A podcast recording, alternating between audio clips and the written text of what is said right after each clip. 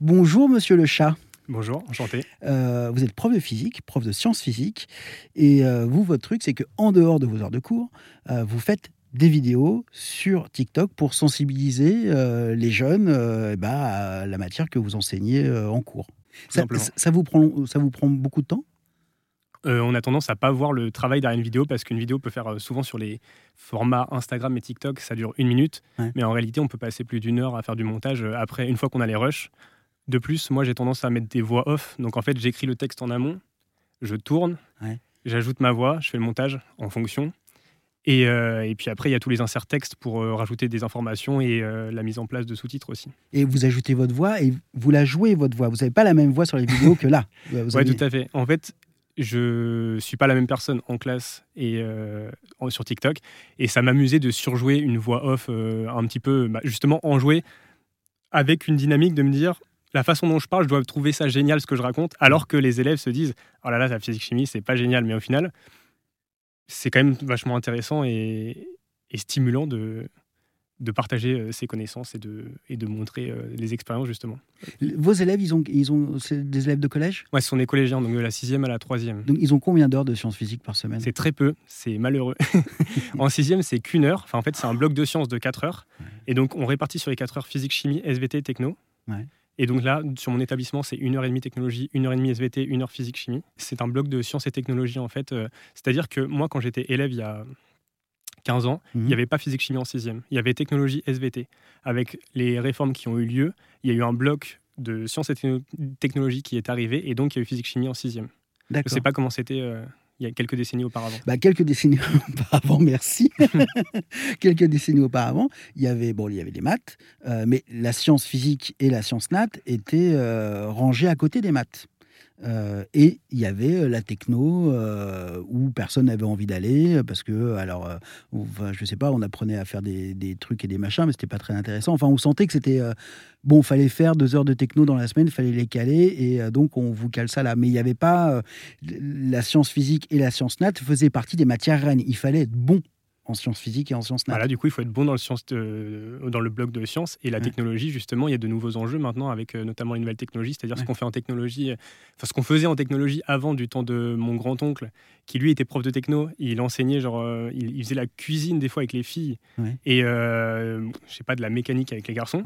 Alors que maintenant, c'est, ils apprennent à coder, ils voient euh, comment modéliser des choses sur un plan euh, comme s'ils étaient architectes. Enfin, ça a vachement changé la technologie. Ils font des combats de robots, ils apprennent à coder sur des robots, ils s'affrontent. Donc en fait, les, cours de technologie sont tout aussi utiles que les cours de physique-chimie euh, au collège maintenant. Et alors, vous, vous avez toujours voulu être prof? Non. quand j'étais lycéen, jamais j'aurais pensé que je deviendrais prof un jour et au final, bah, je le suis. Qu'est-ce qui vous a fait franchir le, pas? Alors moi, j'étais passionné par la natation et j'avais envie de faire un métier proche des gens. Et en même temps, je me disais que j'avais un profil scientifique, donc que je ferais certainement ingénieur. Et mes parents me disaient, tu feras ingénieur, c'est bien ça, etc. Et euh, moi, au début, je voulais plus m'orienter vers les métiers d'aide à la personne. Donc en fait, euh, je suis devenu sauveteur, mais ça, c'était pour les saisons, c'était pour l'été. Et euh, par la suite, j'ai fait un an d'ostéopathie parce que je me disais que justement être au contact des gens, ce serait positif et, et enrichissant pour moi. En fait, le contact physique de toucher les corps, ça m'a pas plu du tout. Donc j'ai arrêté et je suis retourné sur ce que j'aimais, les parties scientifiques. Donc je suis allé en fac de sciences. Et euh, là, j'ai tout de suite euh, réussi, quoi. Tout, tout allait bien.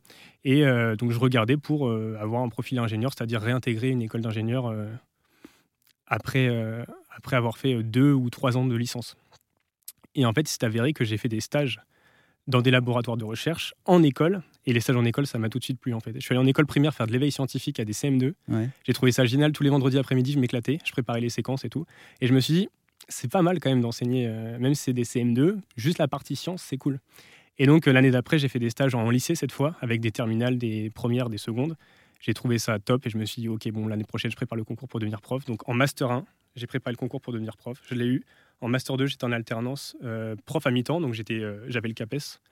Euh, j'étais lundi, mardi, mercredi prof face à élèves dans un collège et jeudi, vendredi encore étudiant euh, à l'université de Nantes. C'est étonnant parce qu'il y a plein de nouveaux profs.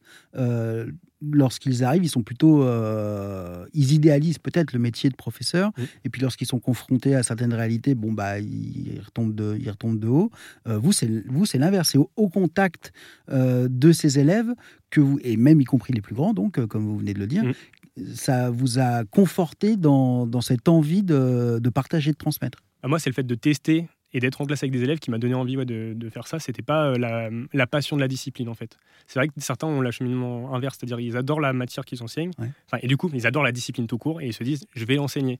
Moi, c'est en enseignant que je me suis dit que j'avais envie d'enseigner et je me suis dit bah autant faire euh, les, la partie ludique, expérimentale que, que j'aime. quoi. C'est ce qui est le plus divertissant pour moi enseigner en tout cas. Et du coup, il y a des, est-ce qu'il y a des élèves qui sont tombés, est-ce que vous avez des élèves qui sont tombés par hasard sur euh, vos, euh, vos, vidéos, enfin sur la première, une des premières euh, vidéos TikTok au bout, de quelques semaines, j'avais, je sais pas, 500 abonnés. des élèves sont tombés dessus. Je suppose que la zone géographique a une, a une incidence, une incidence sur, sur les suggestions. Donc, il suffisait qu'une ou un élève soit au courant pour que tous les élèves le soient, forcément. Et ça a été quoi? Alors, la réaction des élèves, c'est quoi? C'est de la fierté un peu? Bah, La première fois qu'ils m'ont vu, ils sont tout de suite venus me voir, puisque de toute façon mes élèves sont très euh, expressifs. ils sont tout de suite venus me voir en me disant Ah, monsieur, on vous a vu sur internet et tout, c'était vous, c'est votre tête, etc. Et je partageais pas, euh, enfin, j'avais pas fait beaucoup de vidéos à l'époque. Et je me suis dit Oh non, ma liberté, je peux plus faire ce que je veux en fait. Et euh, pendant deux mois, j'ai pas posté. Ouais. parce que je me suis dit Ok, c'est bon, ils vont, ils vont regarder tout ce que je fais, ça va être. Il y aura du voyeurisme, ça va être intrusif, ils vont, ils vont m'en parler à chaque fois, ça va être pénible. Et en fait, au bout de deux mois, je me suis dit, mais en fait, peu importe, limite, S'ils tombent dessus et qu'ils regardent, et eh ben, autant que ça leur serve et je vais partager des trucs de physique-chimie en faisant toujours attention à euh, bah, ne pas. Euh, justement, autant jouer un, enfin, jouer un personnage et ne pas trop montrer des choses de ma vie euh, personnelle. C'est-à-dire que je filtre ce que je veux montrer ou pas parce que j'ai conscience que justement maintenant mes élèves peuvent voir. Il y a, il y a quand même un mouvement, il y a un phénomène, de, il y a de plus en plus de professeurs qui, bah, qui débordent de leur cours, de leur salle de cours et qui investissent les réseaux sociaux pour faire des vidéos qui parlent de, leur matière. Euh, est-ce que vous, vous avez, est-ce qu'il y a un collectif autour de vous ou est-ce que vous marchez seul? Alors, moi, j'appartiens à un groupe de professeurs qui, fait des vidéos sur, qui font des vidéos sur Internet. Euh, avec cette, cette, équipe, on a mené un projet de fiction euh, web série, donc avec une, une, équipe technique, une boîte de production qui nous a accompagnés, où on a mis en place une histoire de gens qui arrivent, qui partent en vacances. C'est à aucun moment c'est mentionné qu'on est prof. Et des phénomènes paranormaux vont se produire tout au long de la semaine.